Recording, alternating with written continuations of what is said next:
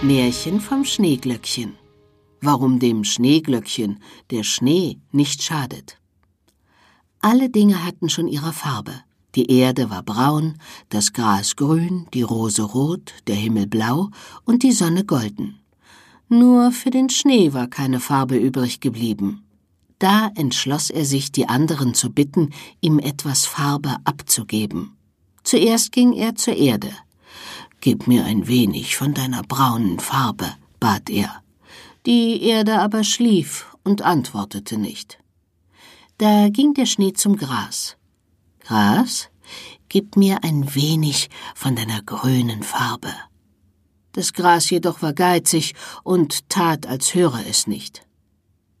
Da begab sich der Schnee zur Rose und sprach Gib du mir ein bisschen rote Farbe. Doch die Rose wandte sich stolz zur Seite.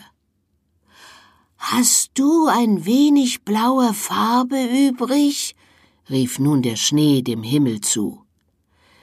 Der Himmel aber war weit und hörte ihn nicht, auch die Sonne bat der Schnee vergeblich, ihm von ihrer goldenen Farbe etwas abzugeben, denn die Sonne ging gerade unter und hatte keine Zeit mehr zu antworten.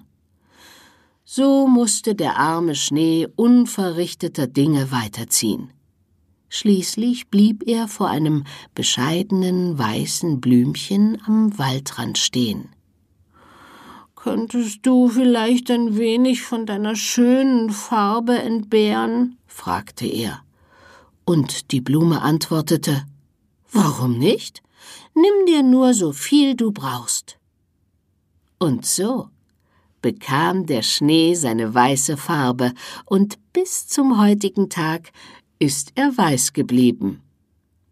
Die bescheidene Blume vom Waldrand heißt seither Schneeglöckchen, und ihren Blüten allein fügt der Schnee keinen Schaden zu.